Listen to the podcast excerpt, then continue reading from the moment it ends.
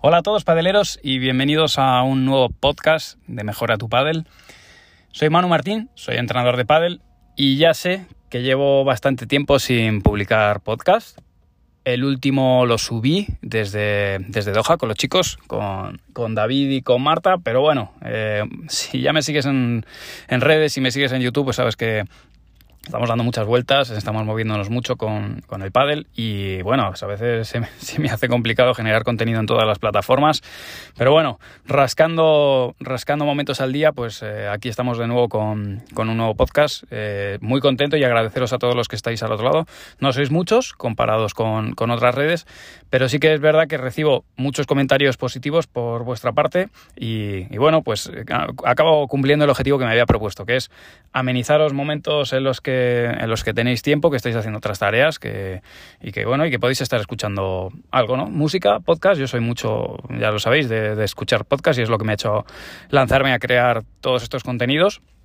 Y bueno, eh, en el podcast de hoy eh, va a ser un, podcast un poco de reflexión y de poneros al día. Este, ya os digo, reflexión, opinión de cómo estoy viendo el avance y el desarrollo del, del pádel. Por, bueno, pues un poco por, el hecho de que, de que, llevo bastantes años. Obviamente menos que, algunos grandes de, de nuestro deporte, pero bueno, ya llevo unos añitos y, estoy viajando y, esto me da la oportunidad de ver, eh, bueno, pues los mismos procesos que se han dado en el desarrollo del pádel en, nuestro país, pues que se están dando en, otros países, ¿no? Entonces, ponerlo en común con vosotros y, para aquellos que, bueno, pues tenéis curiosidad, ¿no? O que, os preguntáis cómo estará el pádel en otros lugares, cómo, cómo se está desarrollando, incluso cómo está en España, pues os voy a contar un poco mi, perspectiva, mi experiencia y ya os digo, espero que más allá de aprender, que espero que, por supuesto aprendáis con ello, pues oye, pues que tengáis un, ratitos, eh, un ratito entretenidos mientras hacéis cualquier otra tarea.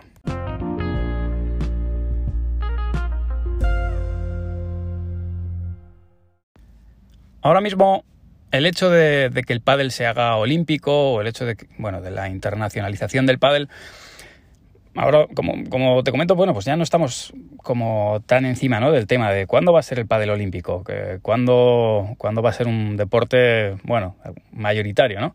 Ahora mismo no hay que, la verdad que no nos vamos a engañar, el pádel es un deporte minoritario, por lo menos eh, aunque se dice que es el segundo deporte más practicado, aunque hay unas encuestas que hablan de supuestos 4 millones de practicantes en España, pero bueno, esto pues es cogido con pinzas. No sé exactamente esas encuestas si están realmente fundamentadas y, documentadas, pero bueno, sí que es cierto que, bueno, que al padre se juega mucho, que en España es un deporte que va en auge, que rara es ya la urbanización que se construye que, no tenga la opción de, de, tener una pista de pádel. Y bueno, pues oye, goza de buena salud, yo creo que goza de buena salud a nosotros, bueno, a los jugadores y entrenadores, pues obviamente estamos muy lejos de, otros deportes como pueda ser el fútbol o el tenis, pero bueno, eh, a los jugadores ya se les reconoce, eh, ya de alguna manera, pues eso, no saldrá en portadas ni, ni saldrá mucho en la televisión, pero empieza a despuntar, empieza a ser conocido. Pero volviendo al tema del pádel olímpico, ¿no? que es algo que nos preocupaba bueno, llenó, llenó muchas portadas de, medios especializados en pádel, pues eh, en resumen a mí, cuando, cuando me preguntan, que es algo que me, que me, preguntan mucho cuando vamos fuera y que están como deseando que en otros países también el, el pádel se, convierta en, en, un gran deporte, yo opino que ahora mismo no es lo más importante y, y que el hecho de que el pádel sea olímpico no va a a hacer que, haya una gran expansión en otros países, porque, bueno, como mucho lo que va a suceder es que alguien lo vea y, le pueda llegar a parecer más o menos atractivo, pero en realidad, eh, por la experiencia y por un poco por el, protocolo que veo en todos los países donde el pádel eh, echa sus raíces y despega, realmente ha sido la inversión privada y han sido los, las propias personas que confían, empresarios o bueno, inversores que confían eh, en, el, en, el, deporte como, como un medio de, ganar dinero, sin más. Ahí es donde ha habido realmente desarrollo del pádel. Es algo que pasó en España. A España, la historia un poco remontándonos a la historia del pádel, el, pádel nace en Acapulco, eh, viene a España, viene a, Málaga, Marbella, se construye una pista, de aquí viaja a Sudamérica, eh, Mar del Plata, bueno, viaja a Argentina, Brasil, eh, para, Uruguay, y de ahí sufre un grandísimo desarrollo, grande en Brasil y grandísimo en Argentina, y, y de ahí salta otra vez eh, en lo que es el desarrollo. ¿eh? Obviamente en España seguíamos jugando y seguía desarrollándose poco a poco, pero ahí vuelve otra vez a Argentina, coincidiendo con la, con la gran crisis allí. Y, y aquí vuelve a pegar ya el boom un poco más organizado y, a partir de ahí, bueno, pues es verdad que en España ha habido un, grandísimo desarrollo, ¿no? Y, es un poco lo que tenemos a, día de hoy. Es principalmente, pues a partir del año 2000 en adelante es cuando en España se desarrolla de una manera mucho más brutal. No en todas las regiones ha sido lo mismo, ¿no? Pero ha coincidido que cuando ha habido inversión privada, cuando se ha visto el pádel como un negocio y tanto marcas de construcción de pistas, de palas, eh, obviamente de, entrenadores o, personas que han dicho o que han visto que pivotando de otros deportes de raqueta, como mayoritariamente ha sido el tenis, han visto que, bueno, que había aquí realmente una oportunidad de negocio y ahí es donde el deporte ha crecido. Mi opinión es, que cuando ha habido intereses comerciales, el deporte del pádel se expande. Algo parecido ha pasado en otros países. Eh, fijaos que Italia, Francia, Portugal eh, también han recibido, han, recibido, bueno, nuestro, hemos exportado el pádel a, esos países, como lo hemos hecho en Suecia, pero en Suecia de inicio ha sido el país donde comercialmente y también por cultura, porque allí lo que han hecho es eh, vaciar algunas de las naves eh, que tenían llenas de pistas de squash y, las han colocado con pistas de pádel. Pero ahí han visto rápidamente el negocio, han trabajado estructurados, han, aprendido algunos errores nuestros y están cometiendo algunos de los mismos errores que hemos cometido nosotros aquí en España, pero lo han visto como negocio y ha explotado, ¿no? No, eh, no, solamente, no por el hecho de, realmente de, desarrollar el deporte como tal, que sí, pero principalmente por, obviamente, pues por negocio. Y es algo que ahora ya, ya está pasando en, en Italia, está pasando en Portugal y el deporte va para arriba. Sobre la situación del deporte en España, pues realmente eh, a nivel de monitores está empezando a haber una, saturación. Hace ya unos años que hay, hay bastante saturación. De hecho, ahora con, la crisis que hemos pasado con, el coronavirus, bueno, ya hubo una primera crisis en 2008. La crisis favoreció que se crearan, lejos de, cerrarse clubes, la crisis del 2008 hizo que se crearan mucho más clubes. ¿no? Si no, bueno, si si eres del mundo del pádel, ya lo sabes. Y si no eres del mundo del pádel, pues explicarte que mm, había muchas naves que estaban dedicadas a al trabajo industrial, a, bueno, pues a, albergar naves, albergar fábricas, eh, eh, todo tipo de, herramientas y esas naves al quedar vacías porque la industria estaba parada, pues eh, de alguna manera las tenían que rentabilizar. Entonces los propietarios de, todas esas naves en polígonos industriales las arrendaron a, personas que querían, que veían en el deporte pues una, alternativa. ¿no? Entonces de ahí que fijaos que se pasó de un modelo de, de club que más clásico, ¿no? que estaba en clubes de tenis donde se habían construido pistas accesorias eh, pues os pongo, por ejemplo, aquí en Madrid, pues podéis conocer el, Club Internacional o el Club Foncarral o el Golf La Moraleja, este tipo de clubes que, donde se habían, eh, club de campo, se habían creado pistas de pádel al lado de las de tenis, suprimiendo a lo mejor alguna de tenis o con algún espacio vacío, que así es como comenzó de hecho en, la mayoría de los países europeos. Y posteriormente, fijaos la cantidad de clubes que se han montado en zonas indoor, en naves industriales, ¿no? que quedaban vacías. Era impensable construir una nave eh, para meter pistas de pádel, cosa que se han hecho directamente en algunos casos en Suecia, donde el músculo financiero la verdad que es, realmente grande.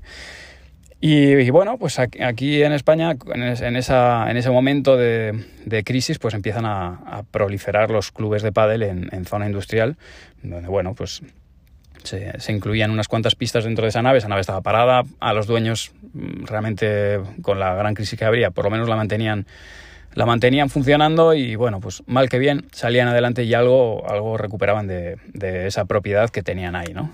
algo de ingresos pasivos le generaban. Lógicamente, al pasar toda esta crisis, pues esas naves había que rentabilizarlas incluso más, ¿no?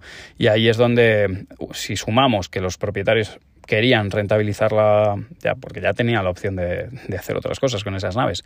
Si sumamos eso a que había realmente muchos clubes y bueno, lo que había daba como para que todos estuvieran pues a, un 50 o un 60%, realmente para ganar dinero quizá algún gestor especialista nos, nos, podría orientar más, pero si no me equivoco hay que estar por encima del 70% de, de, ocupación del club y, y, por debajo de eso, pues bueno, vas, el propietario va a tener que, o el gestor de ese club va a tener que hacer muchas actividades, va a tener que exprimir muy bien la cafetería, si es que no tiene que dar clases o, o, o eliminar cargos intermedios ¿no? en, dentro de la estructura del club. Así que con todo esto, pues se proliferaron clubes y ahora con la, con la última crisis del coronavirus, pues ya se han terminado de caer muchos, muchos de estos clubes que tenían grandes, eh, grandes inversiones o grandes eh, gastos eh, mensuales, pues al final eh, han estado dos o tres meses cerrados. Si los propietarios no les han ayudado, eh, aquí en Madrid ha sucedido y está sucediendo en, en España sé de primera mano gente que, bueno, que están comprando pistas de segunda mano a unos precios pues eh, absolutamente impensables porque, bueno, pues han tenido que cerrar. Así que ahora mismo en España la situación del pádel está, como te digo, algo saturada en según qué autonomías. Incluso los monitores pues están cobrando eh, una baja cantidad de dinero, o considero que es baja cantidad de dinero, o sea, me, me parece que, que es poco, ahí ya podríamos entrar en la calidad de los profesores, pero bueno, en líneas generales hay, hay zonas de España donde donde los salarios de los, de los eh, profesores de pádel han, han bajado. Y, y es, es, donde entra eh, bueno, pues, eh, el éxodo de, del profesor de pádel. Están saliendo muchos profesores de pádel fuera a trabajar y como te digo, países como Portugal, Suecia, eh, están recibiendo en muchos más sitios, ¿eh? porque ya os digo, hace un par de semanas estaba en Qatar y allí en Qatar había profesores españoles, alguno de ellos era madrileño, yo he jugado aquí el circuito madrileño con ellos y, bueno, están trabajando allí. La ventaja de llegar de los primeros, pues lógicamente se posicionan bien, tienen buenos sueldos, pero pues para eso, bueno, hay que estar en el momento adecuado, en, la, en, un momento de tu vida donde te puedas mover. Si vas con la familia, igual la cosa se te complica, pero bueno, eh, profesores que, que no tienen esas ataduras o que, o que pueden viajar con familia o, que directamente no tienen familia, pues están saliendo fuera de España a, otros países y de la misma manera a, a nosotros en, en, España, durante, como te digo, desde, el año 2000 en adelante, quizá incluso desde antes, ¿no? Pero nosotros eh, valorábamos muchísimo a, a, los entrenadores argentinos, se les sigue valorando, ¿no? Al final son, son las personas, junto con los jugadores argentinos, que de, más desarrollaran el pádel. No significa que aquí en España no lo hiciéramos, pero ellos aportaron gran visión, gran experiencia. Allí, con todo el desarrollo que, tuvi que, tuvieron, pues nos pudieron enseñar y aprendimos un montón de cosas. Y a día de hoy, la Argentina y España, ambas, están muy bien valoradas eh, fuera de España. De hecho, eh, pues hombre, eh, en otros países están buscando entrenadores españoles o argentinos. Y ya hay, pues a lo mejor en un caso hay un club que demanda o que, que, pivota más sobre un entrenador argentino o español, pero ambos dos están muy bien considerados fuera, así que eh, están demandando, a mí me, solicitan muchos eh, entrenadores y me solicitan si conozco gente de, confianza porque tienen puestos a cubrir de, pues de, de como entrenadores, como primeros entrenadores en los clubes y lógicamente pues los sueldos son, son mucho más altos. ¿no? Eh, esto no quita que por lo que yo estoy viendo, en algunas zonas, eh, por hablar de Suecia, donde el, desarrollo está siendo brutal, en algunas zonas de Suecia se están empezando ya a masificar como pasa, como pasa en España. En Madrid, ahora mismo, en la zona en la que yo vivo, alrededor, eh, pues hay pistas y pistas. Creo que si no recuerdo mal, en, una, un congreso al que fuimos hablaban de que había en un radio de un kilómetro había del orden de mil pistas en la zona donde yo vivo, lo cual es una barbaridad. Y en, Suecia van un poco por el mismo camino, están construyendo clubes y clubes, eh, como, como, os cuento, allí hay músculo financiero como para hacerlo y no se andan con chiquitas, o directamente eh, en, alguna. La, la, que recuerdo en concreto, una de las que recuerdo, costaba, era una inversión de, de 2 millones de euros y estaba hecha, era una nave construida para pádel, en medio de una esplanada.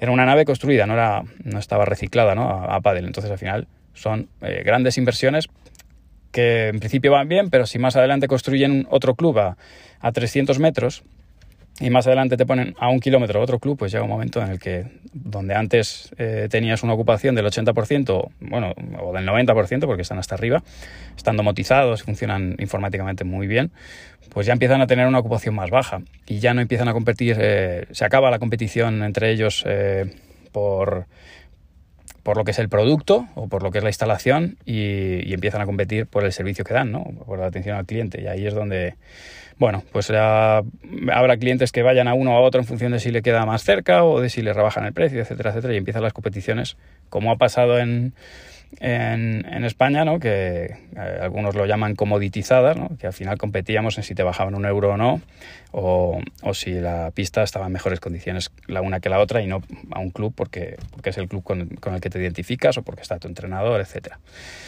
Así que bueno, eh, eh, esa es un poco la situación. Ahora mismo Suecia, como te digo, es, la, es el país que más avanzado está, en el que más, más desarrollo está teniendo el pádel yo creo que seguido de Portugal e Italia. en Portugal va muy bien, además está organizándose muy bien. Eh, la manera también que tiene el país, de la organización que tiene el país, que es sencillo eh, que se desarrolle de una sola vez en todo el país, cosa que aquí en España pues es más complicado porque estamos casi hechos en 17, en 17 pequeños países, allí se hace de una sola vez. Entonces todo lo que se instaura a nivel de, educación, pues... Se hace en todo el territorio, ¿no? a lo largo del todo el territorio. Eh, ha coincidido o hemos, se, ha, tenido la buena suerte de que las personas a nivel, a nivel político y, y, en el ámbito de educación pues están muy interesadas en pádel y van muy bien. Hay muy buenos proyectos en la escuela eh, desde la base, que yo que considero que ahí es, esa es la clave, empezar con el pádel desde la base, desde los colegios, para que se vea como un deporte a futuro mayoritario. Estoy seguro de que Portugal va a ser uno de los modelos y ejemplos de aquí a 15, 20 años de, cómo hacer bien las cosas, ¿no? porque han cogido creo que una buena estructura. En Italia también van, van, a, van a fuego, van súper bien, eh, no tan, tan fuertes como van en, en, Suecia, pero van bien. Y, ya os digo que me llegan feedback de muchos lugares, eh, muy lejanos, es Australia, Japón, China, Rusia, eh, Alemania, Bélgica, no sé, muchos sitios que, que a veces en Estados Unidos estamos esperando a que, a que despegue un poquito mejor porque, bueno, nos llegan de clubes. Pero es verdad que todavía no, los norteamericanos no, no se han enganchado, ¿eh? pero, pero la verdad que el día que, que arranquen a fuego está claro que, que, serán una gran potencia y que, y que pondrán mucho de su parte para, para el desarrollo del pádel. Así que bueno, eh, un, poco de, historia y de, de, cómo veo la evolución del deporte. Mm, si crees que hay algo interesante que, me, que te gustaría que profundizara o que entrara en detalles, en Twitter en arroba manumartin83 me puedes dejar pregunta y las voy respondiendo. Tengo ahí un par de, preguntas que me habéis hecho para los próximos, pero este me apetecía tratarlo por no, no tirarme directo a técnica y táctica, sino por aportaros una visión más, para tener algo más de riqueza en el, en el podcast. Ya me diréis si esto os interesa o si has cortado. Igual si has cortado los tres minutos no ha llegado a este punto, ¿no? Pero, pero bueno, que espero que os haya aportado y nos veremos en el próximo podcast. Un abrazo enorme.